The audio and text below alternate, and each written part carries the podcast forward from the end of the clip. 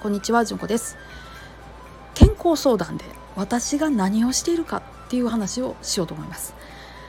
あのねお寺の奥さんっていうので「あせや奥さん看護師さんやったやんなあのさちょっと来てくれる?」みたいな感じでさらっと雑談がてら話をされるっていうことがちょくちょくあります。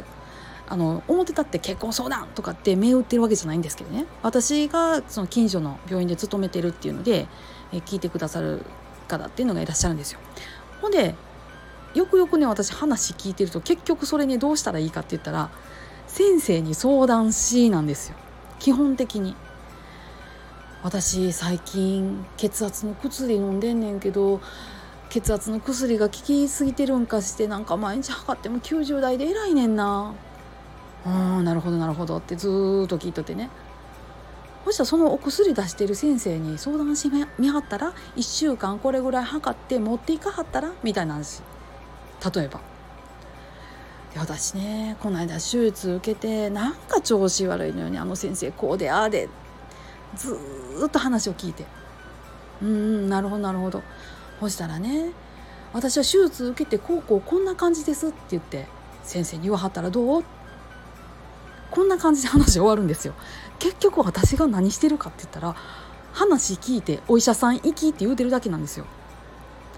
いやなんかこんなんで健康相談の意味あるとかって思うんですけどありますかね？そうそういうもんなんですかね？あの私怖くってねそのこんな治療法がいいよとか食事制限はこうとかあのなんていうサプリメントを取ったらとかあそういうこと私恐ろしくて言えないんですよ。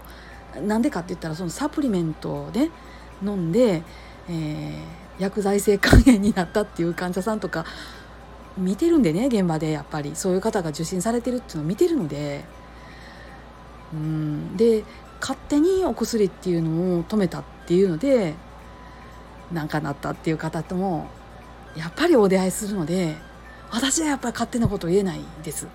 健康相談っていうのって私にとってはそれぐらい重たいものなのでおいそれとその健康相談しましょうかみたいなことってね目打ってできないなーっていうふうに思ってるんです。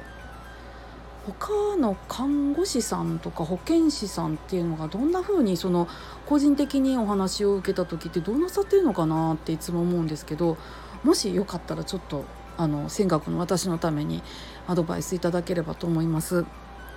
はいそんな感じで私はねぶわーっと話をしてもうてふんふん言うて聞いて1時間ぐらい話聞いて結局うん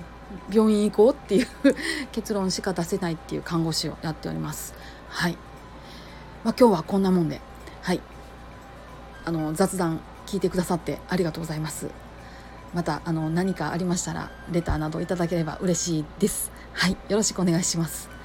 皆さん今日も安穏な一日をお過ごしください。ありがとうございました。それではまたごきげんよう。